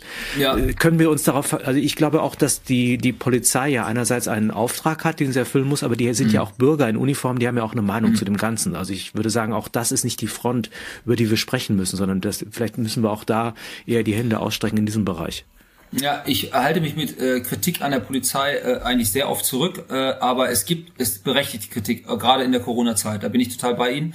Mich wundert auch so ein bisschen, da ich ja auch britischer Staatsbürger bin und äh, britische Medien verfolge, das wird, diese ganze Corona-Geschichte hier wird bei uns überhaupt nicht aufgearbeitet. Da gibt es anscheinend gar kein Interesse. Man, es ist ein Tabu, überhaupt darüber noch zu sprechen, obwohl das einen Schaden angerichtet hat. Äh, ich kenne das im, im Bekanntenkreis, aber auch wenn ich mal mit Kinderärzten spreche, ist für mich unvorstellbar, was da gelaufen ist. Und in Großbritannien ist das ganz klar, dass das jetzt aufgearbeitet wird. Der äh, ehemalige Gesundheitsminister zu der Zeit wird öffentlich live im Fernsehen gegrillt. E-Mails werden äh, offengelegt, wo ganz klar daraus hervorgeht, dass man bewusst Angst geschürt hat. Ja, und ähm, ich weiß nicht, warum das bei uns nun ein Tabuthema ist. Also das, das entsetzt mich sogar ein bisschen. Aber ähm, grundsätzlich äh, glaube ich schon, und ich habe immer noch sehr viel Kontakt zur Polizei. Sie haben komplett recht. Das ist ein Bürger in Uniform, ein Querschnitt der Gesellschaft. Nicht ganz, weil es leider auch so ist, dass man nur noch mit Abitur in den meisten Bundesländern zur Polizei kommt, was ich sehr schade finde, aber ja. egal. Äh, ich musste meins extra da, da, damals nachmachen, um da hinzukommen. Aber Dennoch haben Sie recht, da ist einiges schiefgelaufen, das bedarf dringend einer Aufarbeitung. Aber was jetzt gelaufen ist, das hat ja mit unserer Demonstration jetzt auch gar nichts zu tun, im Gegenteil. Wir werden ja, wie ich gerade gesagt habe, von dem Wendt oder auch von Herrn Ostermann, dem Stellvertreter der, der Bundespolizeigewerkschaft, explizit gelobt und ähm, ich habe, wie gesagt, null davon. Ich habe ja nur Bayern angesprochen. Es ist ja so viel gelaufen eben, und es ist so friedlich und ähm, und das gesagt, ist auch die Stärke dieser Bewegung, dass sie eben ja. friedlich ist, dass sie eben über die Mehrheit und über die Zustimmung der Bevölkerung eigentlich signalisieren kann, wir haben ganz andere Mittel, die euch politisch die Legitimation entziehen, indem sie die Frage nochmal neu aufwerfen. Lassen Sie uns mal ein bisschen noch einen nächsten Schritt tun und nach hm. den Hintergründen fragen. Liege ich ganz falsch, dass wenn wir die ganzen Politikressourcen nebeneinander legen, dass wir eigentlich auf eine Katastrophe im Hinblick auf die Aufrechterhaltung unserer Lebensweise insgesamt entgegensteuern. Das heißt also, Lebensmittelautarkie ist erschüttert. Mhm, ja. Ich kann es aus dem Bereich der Wissenschaft sagen, da, da, da wird einiges äh, auf uns zukommen an, an, an sozusagen durch die Lobbyarbeit der großen Drittmittelgeber wird die mhm. Qualität der Wissenschaft schrumpfen. Unseren Medien können wir nicht mehr im vollen Umfang vertrauen. Der medizinische Pharmasektor ist problematisch. Der Mittelstand stirbt weg. Deindustrialisierung mhm. ist so ein Schlagwort, ja. mit dem man auch die, die negative wirtschaftliche Entwicklung in Deutschland beschreibt. Letztendlich untergraben wir damit ja eigentlich äh, nicht nur den Status quo, sondern auch die Zukunft für unsere Kinder. Wenn wir das in ja. der Summe mal sehen, äh, könnte man ja verschiedene Hypothesen formulieren. Äh, ja. Woran liegt das eigentlich? Ich, man könnte, ich höre sehr oft, die meinen das gut, haben aber keine Ahnung. Ja, also da haben Sie, glaube ich, recht. Ja. Ich, ähm, äh, das beste Beispiel ist für mich, Sie haben gerade unsere Kinder angesprochen. Ich bin selbst Vater von drei Kindern und äh, mich nervt auch so ein bisschen diese, ja, diese Art, wie wir versuchen, unsere Kinder zu erziehen mit der äh, äh, frühkindlichen Sexualisierung und all sowas. Das ist für mich ein ganz, ganz, ganz äh, äh böses Ding. Ähm, äh, vielleicht bin ich da auch zu altmodisch oder sowas. Also auch dieses, dieses ganze Gendern und dieses ganze Thema und diese, äh, also ich verstehe das alles überhaupt nicht. Also ich bin, ich habe in meinem, vielleicht muss ich auch mal sagen, dann können wir mal ein bisschen abschweifen. Ich habe in meinem Freundeskreis auch, auch äh, Homosexuelle. Selbst denen geht das komplett auf den Senkel die wollen diesen Dreck gar nicht hören. Ja, genau. Ich sag's mal so, wie ich wie ich denke. Ja. Jeder soll auch das machen. Ich wissen Sie, ich will das gar nicht hören. Jeder soll das machen, was er was er möchte. Und dann sind wir wieder in der Landwirtschaft. Jeder soll auch das essen, was er möchte. Und das Schlimme ist ja, einen Tag nach dieser Demo, ich sehe jetzt gerade den Fokus hier, kommt nämlich Herr Özdemir an und sagt nämlich, äh, äh, Bauern Soli in der nächsten grünen äh, ist der nächste grüne Akt der Volkserziehung. Das titelt nämlich ähm, Ulrich Ulrich Reitz äh, aus dem Fokus. Und genauso ist es. Ja, es ist ja die Übergriffigkeit des Staates in das Privatleben. Und das Schlimme ist ja dann mit Beteiligung der FDP. Die ist ja für mich ja komplett gestorben, auch für FDP-Mitglieder, die ich kenne. Ich hatte, stand gestern mit einem FDP-Landtagsabgeordneten von uns äh, vor der Bühne und der kam nur, als er den, den Lindner gehört hat, jetzt ist, jetzt ist alles vorbei. Ja, also das ist, das ist für mich unvorstellbar, hätte ich nicht für möglich gehalten, was hier gerade los ist. Und das Schlimme ist ja, wenn sie nicht mitschwimmen, und da sind wir bei, der, bei diesen Menschen, die absolute Toleranz einfordern und dann aber, ich sag mal, anderen Denk, Andersdenkenden gegenüber, die in einem demokratischen Diskurs natürlich auch mal eine andere Meinung haben dürften, die werden mundtot gemacht. Und immer mit dem Framing rechts oder egal was, ja? Erst wenn der letzte Bauer aufgegeben hat, werdet ihr merken, dass man Gender-Sternchen nicht essen kann, hat ein Kollege gesagt. Sehr gut. Ja, da, also da, offensichtlich ist das, das Genital das Zentrum, das Gravitationszentrum der aktuellen Politik, aber eben genau nicht die, die ökonomischen, zivilisatorischen, kulturellen und demokratischen Verhältnisse. Ein großes, großes Thema. Äh, ich möchte mal noch eine zweite These in den Raum stellen, denn es äh, ist ja nicht nur so, dass da einzelne Politiker, die keine Ahnung haben und aber es gut meinen, uns mit ihren hm. Reformen beglücken, sondern es gibt ja auch internationale Lobbygruppen und äh, Interessenplayer, die davon profitieren, dass diese Dinge alle den Bach runtergehen. Also ich, bei uns in der Sendung sehr beliebt ist Bill Gates. Da gibt es ein schönes Buch, das Bill Gates Problem, was ich immer wieder gerne hochhalte aus dem Fischer Verlag, wo gezeigt wird, wie es dem Menschen äh, Bill Gates gelingt, seine, ähm, seine Beglü Menschheitsbeglückung in Einklang mit seinen ökonomischen Interessen zu bringen, was ihn dazu gebracht hat, inzwischen ein großer, großer Landbesitzer zu sein, mhm. um damit auch Flächen, Agrarflächen dem Gemeinwohl zu entziehen, bestimmte Dinge zu monopolisieren.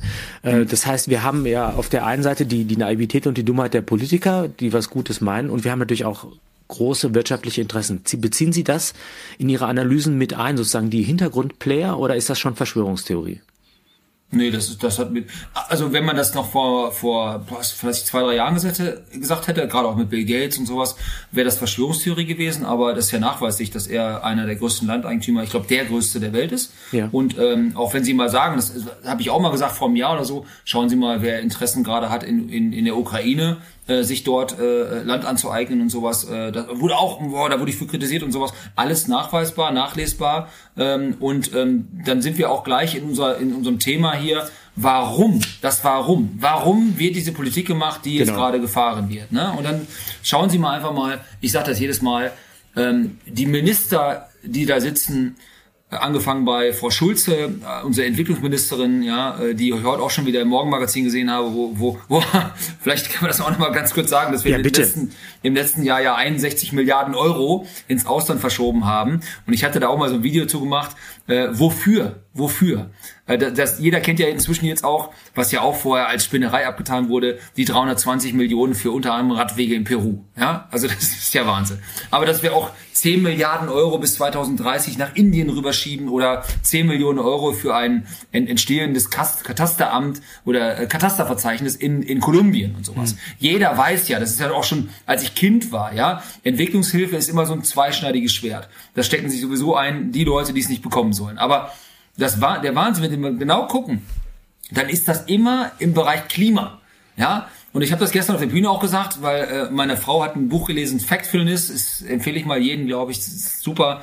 Äh, das, da sagt auch äh, der Autor, äh, die, die Afrikanerin, ja, die möchte Bildung. Die möchte rechnen lernen, damit sie von ihrem Mann oder auch von der korrupten Regierung nicht mehr verarscht wird, ja. Und die will keine Solaranlage auf dem Dach haben, aber das ist ja der Wahnsinn, wie wir in, im Sinne des Klimaschutzes Gelder rausschieben, in dem Moment, wo wir hier, hier gar kein Geld haben, Schulen, Kitas, ich habe heute was gelesen, schon wieder, wo eine Kita zugemacht werden soll. Mhm. Und wir, wir als Landwirte sollen ja jetzt äh, die klimaschädlichen Subventionen gestrichen bekommen. Und das Geld ist ja da. Wir haben ja, das sagt ja auch jeder, nur, nur ein ähm, Ausgabenproblem, kein Einnahmenproblem. Aber wenn ich das natürlich so verschleudere und Frau Schulze sitzt dann heute Morgen im Morgenmagazin und verteidigt diesen Quatsch und Markus Lanz hat gestern Abend auch der Ricarda lang um die Ohren geklatscht und dann steht sie da und kann da nichts zu sagen, ja? Äh, für irgendwelche Genderforschung in China oder sowas wird da Geld ausgegeben. Es ist, es ist einfach absurd, wie mit unserem Eigentum und das ist unser Geld umgegangen wird. Und das ist einfach und dann sind wir wieder bei dem Thema Follow the Money. Jetzt kommen wir zurück. Warum genau. habe ich eben diese Klimadinge angesprochen? Weil, wenn Sie mal gucken, Agora Energie, Agora Agrar, ja, also diese, dieser, dieser reichen Clan von Habecks besten Kumpel, ja. Und dann, dann gibt's, und die Welt hat das neulich mal wunderbar beschrieben, wo das Geld hinläuft, ja. Und es kommt Geldgeber aus den USA und überall. Und wenn Sie das einfach sehen und dann einfach nach dem Motto Follow the Money mal vorgehen, dann wissen Sie, warum das passiert hier gerade. Ja, das hat ja alles. Wer mir allen ernst erzählen will, dass die Grünen das Klima retten wollen, also dem ist wirklich, das ist, für, wissen Sie, für mich war der PISA-Test für Erwachsene das, das Abschalten der AKWs. Das absolut, gestern auch mal gesagt. Absolut, ja. Also wie man so dumm sein kann, ähm, und das hat ja Gründe. Es sind alles ideologische Dinge, die hier passieren. Ich spitze es mal zu, vielleicht also mit einer linken Argumentation. Ich bin kein Linker, aber in dem Punkt finde ich die Argumentation trotzdem stark. Vielleicht haben Sie mitbekommen, dass Oxfam gerade mitge äh, mitgeteilt hat, dass die, die Vermögen der Superreichen in den letzten Jahren sich, glaube ich, verdoppelt haben. Mhm. Und man könnte sagen, dass dieses Klimading eine Umverteilungsstrategie ist, die dazu führt, dass die Mittel aus den Händen des Gemeinwesens und der Menschen in die Kassen der Klimaindustrie und der damit beteiligten Akteure läuft? Kann man das so sagen? Ja. Ja. Ja, ja. ich glaube, das kann man, das kann man so stehen lassen. Ähm, und dann ist die Frage, weil wenn es um Klimaschutz und Naturschutz ginge, dann gäbe es ganz viele Anlässe, das zu praktizieren. Aber die vielen Widersprüche, also auch diese LNG-Gas-Geschichten, und meine, wir, wir, sammeln das in unserer Sendung immer wieder und mhm. spießen es auf, deshalb muss ich es im Detail nicht nennen, hätte man viele Gelegenheiten, die sozusagen die, die, die Autarkie, die Souveränität die, und auch die, die Lebensqualität der Menschen zu erhöhen und dem Klima und den Menschen zu helfen, wenn überhaupt Klima die richtige Kategorie ist. Also ich, äh, mhm. der, ein gemeinsamer Bekannter von uns, der Hubert, sagte immer, wir sollten uns auf das Klima gar nicht einlassen als Argumentationsgrundlage, weil es um ganz andere Dinge geht. Da, da finde ich jetzt nämlich auch was dran. Ähm, wenn ich jetzt äh, nochmal den Bogen etwas weiterziehe, könnte man sagen, es geht nicht um Umweltschutz, sondern es geht um Machtinteressen, es geht um ökonomische Interessen. Mhm. Ich habe manchmal sogar das Gefühl, dass es noch um mehr geht, dass man uns die Weise, in der wir gerne leben würden, vorenthalten oder entziehen möchte, indem man zerstören möchte, was sowas wie gemeinschaftliche Infrastruktur, ländlich-regionale Kultur, Familie, vieles von dem, was uns einfach als Kraftquelle zu einem glücklichen Leben nötig ist, wird uns vergiftet oder entzogen durch das, was die Politik momentan macht. Können Sie das auch nachvollziehen? Das kann ich hundertprozentig nachvollziehen, verständlich. Ich meine, gucken Sie mal die Ideen mit den 15 äh, Minuten Cities. Mhm. Ja, äh, das ist ja auch Wahnsinn, dass Sie nur alle drei Jahre irgendwie so einen äh, Flug machen dürfen und sowas. Denn die Pläne sind ja alle da. Die Pläne sollen ja auch umgesetzt werden oder andere Dinge. Das, ich habe ja vorhin gesagt, uns wird ja vorgeschrieben und da hat Aiwanger ja komplett recht. Ja, was für ein Wahnsinn. Wann, wann wir was zu tun haben, wie wir zu sprechen haben, wie wir unsere Kinder zu erziehen haben. Ähm, 10 Gramm Fleisch am Tag. Überlegen Sie mal, was, was, was das alles Quatsch ist. Und was, alles läuft auf eine Spaltung hin. Auch genauso diese, diese Abgabe, diese Tierwohlabgabe jetzt, ja. Das wird überhaupt nicht umsetzbar sein. Das ist völliger Nonsens. Es ist einfach nur eine Spaltung, eine Spaltung zwischen der Bevölkerung und der Landwirtschaft, aber auch zwischen Arm und Reich. Hm. Und das, das wird hier gerade forciert. Das ist doch komplett klar. Und dann, dann, dann noch diese, und wissen Sie, und dann, es ist ja, wir haben ja all die Jahre in Corona gehört, wir müssen auf die Wissenschaft hören. Und jetzt, beste Beispiel für mich ist Glyphosat. Da werden ja einige jetzt aufschreiben, Gott, das ist tödlich, Zeug bringt uns ja alle um, ja. Wir, wir nutzen zig Mittel, die sind viel toxischer als Glyphosat, ja. Ich habe gerade mal einen Wissenschaftler gesagt, das können sie trinken. Ähm, ich will es vielleicht nicht trinken, aber ich glaube, ich würde nicht, ich würd nicht sterben davon. Darum geht's mir aber gar nicht. Mir geht's jetzt um, um folgenden Punkt. Wenn die EFSA, die Lebensmittel ähm, äh, Abteilung in der EU sagt, okay, wir haben es so dermaßen geprüft, 150.000 Seiten durchblättert. Wir können keinen Nachweis oder keine Kausalität zwischen Krebs und ähm, Glyphosat feststellen. Und alle sagen, wir müssen es jetzt für zehn Jahre länger zulassen. Jetzt kommt der Özdemir an. Wir machen das nicht. Erste Frage, wer ist wir? Zweite Frage, warum nicht? Wenn die, die EFSA, es ist ja nicht irgendeiner in Europa, ganz klar sagt, wir können das machen, dann sehen sie einfach, dass es pure Ideologie ist. Ja, das sehen Sie auch bei den AKWs, wenn jetzt selbst der IPCC äh, ganz klar sagt und alle Grünen in Skandinavien und so sagen, wenn mal ihr in Deutschland habt ihr eine Vollmeise. Ja, also das ist, das ist doch ganz klar, dass es denen gar nicht um die Punkte geht, für die die Grünen stehen. Deswegen wundere ich mich, dass immer noch 12 bis 14 Prozent da ihr Kreuz machen würden. Mhm. Was ist mit diesen Menschen? Deswegen Zu ist Glyphosat es für mich eine Sekte. ist tatsächlich ein Reizthema. Ich würde am liebsten mal eine Sendung zum Thema Glyphosat machen, um das mhm. mal kontrovers zu diskutieren, weil ich habe noch kein abgeschlossenes Bild. Ich hatte also erst diese Vorteile, Vorurteile, habe mir dann von meinen Bauernfreunden erklären lassen, wo auch die Vorteile liegen im Hinblick einfach auf den schonenden Umgang mit dem Boden und, und vieles andere. Und man auch fragen muss, was sind die Alternativen. Dann muss man auch fragen, wer betreibt eigentlich diese Kampagne gegen Glyphosat. Da sind mhm. auch dann wieder Verstrickungen, die von Lobbygruppen geprägt sind. Also sozusagen die Alternative zu, zur Agrarindustrie ist eben nicht nur der, der lupenreine Naturschutz, sondern das ist dann eben auch Big Klima und verschiedene andere Akteure können wir an der Stelle nicht führen. Lassen Sie uns, weil unsere Zeit auch langsam abläuft, ein bisschen in die Zukunft schauen. Äh, wenn wir hören, was auf dem Spiel steht, und ich glaube, das hat sich in den Andeutungen jetzt äh, hinreichend abgezeichnet. Mhm. Geht's um unsere Zukunft? In vielerlei Hinsicht, in demokratischer, kultureller, zivilisatorischer Hinsicht. Unsere nationale Souveränität und unsere Lebensweise mhm. wird momentan massiv angegriffen. Man könnte fast sagen, es ist sowas wie ein, ein, ein, ein Krieg in, in weicherer Form. Gelder wären da, wenn man sie nicht ins Klima stecken würde und in, auch in den Krieg gegen die äh, Russen in der Ukraine. Auch da wären ja. Ressourcen da. Es ist, also es ist eine Frage, wofür möchte man es ausgeben und nicht, ob es da ist oder nicht. Ja, Sondervermögen zaubert man ja aus der Tasche. Was wäre jetzt sozusagen äh, eine Schrittfolge von wünschenswerten äh, Ergebnissen dieser Protestbewegung? Also wir, sozusagen, wir haben gesagt, Agrardiesel und Kfz-Steuer sind es nicht. Was könnte man hoffen, könnte dieser Protest bringen? Oder wann wären Sie zufrieden und würden Ihren Trecker wieder von der Straße nehmen und aufs Feld fahren? Also wenn wir überhaupt mal einen Politikwechsel hinbekommen, und wer den vollzieht, ist mir egal, wenigstens so halbwegs in die Richtung, dass man Hoffnung hat, also Perspektiven hat. Ich sehe wirklich in keinem Bereich Hoffnung. Ich habe mein Heizungsbauer war heute noch da. Ich habe mit dem gesprochen. Jeder, es, es baut ja keiner mehr in ein Familienhaus. Ja, also das ist ja, das ist ja total irre. Die Leute, die in den letzten Jahren auf dem Bau oder sonst irgendwas echt gutes Geld verdient haben, sicherlich, selbst die sagen, das geht so überhaupt nicht weiter. Industrie wandert ab ähm, und das ist einfach auch hausgemacht. Und mich nervt das auch immer, weil Sie den Ukraine-Krieg angesprochen haben. Ich habe ja vorhin erzählt, was für Folgen das für uns in der Landwirtschaft hatte, aber auch in der Energiepolitik und überall an allem äh, sagen auch gerade Habeck äh, ist ja gar nicht, wird ja gar nicht müde zu sagen, wir haben keine Schuld.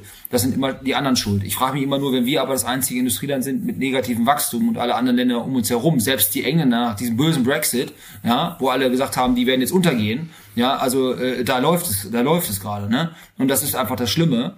Äh, und deswegen will ich endlich mal von Politikern hören, was geht und nicht, was nicht geht. Ich höre jeden Tag, was nicht geht. Ich will jetzt mal hören, was geht. Und ich möchte irgendwie einen Hoffnungsschimmer haben. Und ich möchte, dass, dass wir überhaupt, ich wäre schon zufrieden, wenn wir einen Status quo halten würden in diesem Land. Aber wir schmieren ja gerade dramatisch ab. Ja, wenn Sie vor einem Jahr noch gesagt haben, äh, wir haben ähm, Deindustrialisierung, galten Sie auch als Aluhutträger und, und jetzt sagen das ja alle selber. Ja, Verschwörungstheoretiker ja. ist der, der die Wahrheit zu früh äußert. Ne? Weil Ende, äh, in, ja. in, in den vielen Fällen war es leider genau ja. so. Das muss man einfach so sagen. Ja, und deswegen, äh, das ist einfach, was ich nicht verstehe. Und das deswegen auch einer der Gründe, warum ich aus der CDU auch raus bin. Weil früher, als ich in der CDU, als ich, meine Eltern, die waren so schwarz, da, die haben selbst im Kohlekeller noch einen Schatten geworfen nachts. Ja? Deswegen gab es für mich nie was anderes. Aber äh, da gab es eine ganz klare von, von, von rechts bis links. Und damit meine ich das politische Rechts, ja, und nicht das ganz böse Rechts, was es immer gibt, ja. Also das, und das gibt's halt nicht mehr. Und ähm, deswegen, Sie haben vorhin, glaube ich, gesagt, wenn Sie nicht äh, irgendwie mindestens SPD sind, gelten Sie als rechts in diesem Land. Und ja. das ist irre. Ja. Und deswegen, das wundert mich auch, dass man so dumm ist, auch die Medien so dumm sind, ähm, dass man halt ähm, einfach das einfach so weitergibt, diesen Schwachsinn. Ich bin ja froh, dass gestern, wie gesagt, bei Markus Lanz habe ich so Tendenzen gesehen, dass man einfach auch mal da reingrätscht und diesen Quatsch nicht glaubt. Mhm. Weil, wenn man die AfD schwächen will, da haben wir gar nicht drüber gesprochen, äh, die AfD muss ja gar nichts sagen, die macht ja gar nichts. Der beste Wahlhelfer ist die Ampel. Ja. Das ist ja absurd, was gerade los ja. ist. Ja, weil ja, die Leute so verzweifelt sind, dass sie eigentlich keine andere Hoffnung mehr haben. Aber wenn ja, wir das mal zusammennehmen, dann, dann müssen wir tatsächlich sehr viel größer noch denken. Also wir haben ja mhm. nicht nur äh, miserable Politikentscheidungen, die uns die Hoffnung auf eine planbare Zukunft nehmen. Im Gegenteil, die Prognosen des Niedergangs, die, die erfüllen sich alle. Und auf der anderen Seite haben wir kein Zutrauen mehr in die Prozesse, auf in, in, innerhalb derer sich eine Besserung herbeiführen lassen können. Das heißt, das politische Klima ist vergiftet, die Medien sind ich möchte nicht sagen gleichgeschaltet, aber doch relativ äh, regierungsfreundlich in ihrer Berichterstattung. Regierungskritik wird als undemokratisch beschrieben. Also das heißt, das Realitätsprinzip wird sozusagen verdrängt und nach außen geschoben. Das heißt, wäre Aiwangers Forderung, wir müssen uns die Demokratie zurückholen, nicht auch eine zu sagen, wir brauchen jetzt äh, eine Beteiligung von Leuten, die Sachwissen haben und auch sachdienliche Entscheidungen wieder in die Politik zurückbringen. Ich glaube, das haben Sie gefordert äh, in Ihrer Rede, wo Sie gesagt haben, wir, wir möchten eigentlich beteiligt werden bei jeglicher mhm. Form von Entscheidung, nicht um unsere Interessen zu gewahren, sondern dafür zu sorgen, dass die Entscheidungen was taugen. Wäre das schon ein Weg? Es, es wäre schon schön, wenn man einfach mal auf Fachleute hören würde, aber das hören wir ja gar nicht. Ich meine, ganz ehrlich, bei uns sind Dinge, die wir, die wir machen müssen. Äh, wir, dürfen an bestimmten Stichtagen äh, nicht auf dem Acker drauf. Also man schreibt uns das vor, egal wie das Wetter ist, egal wie die Situation ist, ja, wo jeder sagen würde, jetzt muss ich aber fahren. Letzte Woche hatten wir super Fröste, da hätte ich meinen mein Dünger auf dem, auf dem Acker wunderbar ausbringen können, ohne dass ich einen Sacke Verdichtung hinterlasse oder irgendwie wilde Sau spiele. Und jetzt ab dem 15. darf ich es erst, jetzt kann ich aber nicht mehr befahren, weil es hier alles schmierig und nass ist. Wissen Sie, und irgendeiner hat diesen Stichtag hingelegt. Mhm. Das hat auch mit guter fachlicher Praxis nichts zu tun. Am 8, am, am 15. Oktober, ähm, äh, Entschuldigung, November, ist uns vorgeschrieben, dass 80 Prozent unserer Flächen begrünt sein müssen. Da muss was gewachsen sein. Wissen Sie, was da war? Da stand bei uns Wasser. Da war nichts. Also das wissen Sie, ich war, ich, das, das hat, das hat mir alles mit. Wenn Sie einen Arzt das vorschreiben würden, du darfst du nur bei Vollmond äh, äh, am Herzen operieren, ja? Oder äh, hast jetzt, hast jetzt, hast jetzt nur ein Schweizer Messer statt ein Skalpell. Aber genau so ist es ja. So, so sowas läuft hier gerade im ganz großen Stil.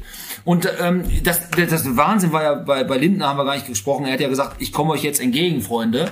Äh, ihr, ihr, ihr werdet jetzt den Agrardiesel, okay, der ist jetzt weg, das, da müsst ihr euch drauf einstellen, aber wir werden dann eine Perspektive schaffen und ähm, ähm, äh, was hat er gesagt? Ähm, äh, ähm, nicht Subventionen abbauen, das fängt auch schon wieder Bürokratie. An. Bürokratie abbauen. Weiter abbauen. Bi da, also wir, ihr, ihr habt dann Einbußen, aber dafür bauen wir Bürokratie ab. Ich, haben Sie das schon mal erlebt in der Zeit? Das gibt's ja gar nicht. Das ist ein Unding in Deutschland. Ja, es gibt, es gibt eine Form von Bürokratie, die man gerne abbaut. Das ist zum Beispiel bei den Ökoauflagen für LNG-Terminals. Ja, ja, da hat man stimmt. als Grüner ja sehr viel Bürokratie geschaffen, um dem Landwirt das Leben schwer zu machen. Wenn man aber selber die Gasalternative aufs LNG, dann ist mhm. dieser ganze Umweltschutz plötzlich verzichtbar. Also mhm. da, wo Demokratie dem Volk dient und eine Art demokratische Partizipation ermöglicht bei großen Projekten, ja, da wird sie abgebaut und da, mhm. wo sie sie dran, das gilt auch für den Datenschutz. Ja, also die großen Konzerne, ne, die sind ja, haben kompletten Zugriff auf uns alle, aber wenn sie ein Familienfoto oder ein Foto machen wollen bei ihrem Verbandstreffen, kommen sie ins Gefängnis, weil sie jemanden ohne seine Einstimmung fotografiert haben. Also auch da ist ein großes, großes Missverhältnis. Aber lassen Sie uns noch positiv denken. Welche Forderungen halten Sie denn noch für, äh, oder, oder vielleicht, ich frage noch mal anders. Ähm, die Politik könnte auf Zeit spielen. Die wissen genau, dass sie ja. irgendwann wieder ihre Arbeit aufnehmen müssen und können Stimmt. sie jetzt hinhalten. Und insofern würde der Prozess, äh, Protest dann relativ bald verpuffen. Ähm, mhm. Gibt es trotzdem noch etwas, wofür Sie auf die Straße gehen und Ihre Energie so verdichten können, wo Sie sagen, da besteht die Aussicht auf eine Veränderung? Also was, was sind sozusagen die Perspektiven jetzt für diesen politische, für diese politische Auseinandersetzung? Die Hoffnung, die ich habe, ist, dass wir nicht mehr alleine sind wie die letzten vier Jahre, sondern wirklich, ich äh, habe es ja eben schon gesagt, dass da äh, fast 50 Prozent äh, andere Gewerke auf der Straße stehen, aber auch normale Bürger und wir uns das einfach jetzt nicht mehr gefallen lassen. Wir können es auch nicht. Wir, also zwei Jahre Ampel halten wir gar nicht mehr durch. Ja, das ist der Exitus für Deutschland. Und deswegen geht es darum, entweder, und das, das ist ja die Chance, die wir der Ampel gegeben haben, ändert doch eure Politik einfach zu dem, was die Mehrheit will, oder aber tretet ab. Das ist komplett demokratisch und da muss es irgendwie zu Neuwahlen kommen. Ich bin noch mal gespannt, ob die FDP es durchhält. Ob die FDP es durchhält, trotz dieser, dieser Befragung, die da war, die war auch relativ knapp. Und ich glaube, es haben ja nur irgendwie, was, 20 Prozent der gesamten mhm. Mitglieder oder so, 25 Prozent teilgenommen an der Umfrage. Was ich auch nicht glauben oder verstehen kann. Ähm, also das ist ja auch schon skurril. Aber die Hoffnung ist, dass wir eine Bewegung starten. Von mir aus ähnlich, ähnlich wie die Gelbwesten. Mhm. Ja, das ist ja bei uns auch nicht so richtig berichtet worden. Die Gelbwesten sind ja eigentlich mit fast allem durchgekommen aber die haben durchgehalten und die haben zusammengestanden. Mhm. Ja, und das ist einfach, ich habe eine ein ein Zusammenhalt in diesem Land und ich habe das gestern gesagt, wenn dieses Land will, ich weiß, dass einige hassen ja anscheinend sogar Deutschland, ja, ja. Und ich sage Ihnen ganz ehrlich, ich habe beide Pässe, britischen und deutschen Pass. Ich war immer, wenn es um Fußball geht, immer für England. Inzwischen bin ich ja der deutsche Patriot schlechthin, weil ich diesen Schwachsinn nicht mehr ertragen kann. Dass wir dieses Land, was weltweit so geliebt und geschätzt ist, überall, wo ich auf der Welt war, und Made in Germany, Trade, das war richtig gut. Ihr seid zwar nicht die beliebtesten, aber wir respektieren euch. Inzwischen lacht man uns aus. Man lacht uns aus. Das ist kein Witz auch wenn das keiner wahrhaben will. Und deswegen habe ich aber die Hoffnung, weil dieses Land, wenn es muss, und ich habe es im Ahrtal gesehen, ich habe es hier mhm. bei der Flut gesehen, dann können wir zusammenrücken und wir haben eine Power, die wir auf die Straße gebracht haben in Berlin gestern. Ich, bin, ich werde, ich hätte mir gewünscht, dass Herr Ruckwied sich dahingestellt hat, Herr Lindner, jetzt gucken Sie mal da, weil der war so beeindruckt. Jetzt schauen Sie sich das mal an. Wenn Sie nicht wollen, dass wir hier mal richtig noch eine Schippe da drauflegen. Und das können wir. Wir können, wir sind steigerungsfähig. Ja, wir können noch mal eine Eskalationsstufe höher schrauben. Wie gesagt, alles gewaltfrei. Wir brauchen keine Gewalt, weil wir wie ein Elefant, der in den Raum kommt, einen Fuß reinsetzen, der Raum ist voll. Und wir können auch den zweiten Fuß reinsetzen, wenn es nötig sein muss. Aber es muss der Politik klar sein, dass sie hier mit was ganz, ganz Bösem äh, spielt, nämlich unserem Willen des Volkes. Und notfalls legen wir hier nochmal 89 2.0 hin. Also, wenn ich mich recht entsinne, steht im Grundgesetz auch, dass alle Staatsgewalt vom Volke ausgeht. Wir sind mhm. der Souverän und wenn der sich meldet, ist das nicht undemokratisch, sondern dann ist es genau das, was das Grundgesetz vorsieht. Und diese Mandatsträger, die dürfen tatsächlich daran erinnert werden, wem sie eigentlich verpflichtet sind. Sie sind nicht den Lobbygruppen Gruppen verpflichtet, sie sind nicht den Superreichen verpflichtet, sie sind nicht einer Ideologie verpflichtet, sondern dem Gemeinwohl. Und dafür treten sie ein. Herr Lee, Sie haben mich begeistert mit Ihrem letzten Beitrag. Äh, ich, ich, wünsche Ihnen und Ihren Kollegen alles Gute. Ich hoffe, dass die Leute, die jetzt zuschauen, Sie nicht im Regen stehen lassen, sondern sich an Ihre Seite stellen. Dass Sie auch Verständnis haben für Einschränkungen, die daraus resultieren, denn es steht einiges auf dem Spiel. Und wenn die Bauern es nicht hinkriegen, glaube ich, wird es niemand hinkriegen und dann wird es ganz, ganz düster in Deutschland. Vielen, vielen Dank für Ihre Zeit, für Ihr Gespräch und toi, toi, toi für alles weitere. Vielen Dank, hat mir Spaß gemacht. Dankeschön. Tschüss. Ciao.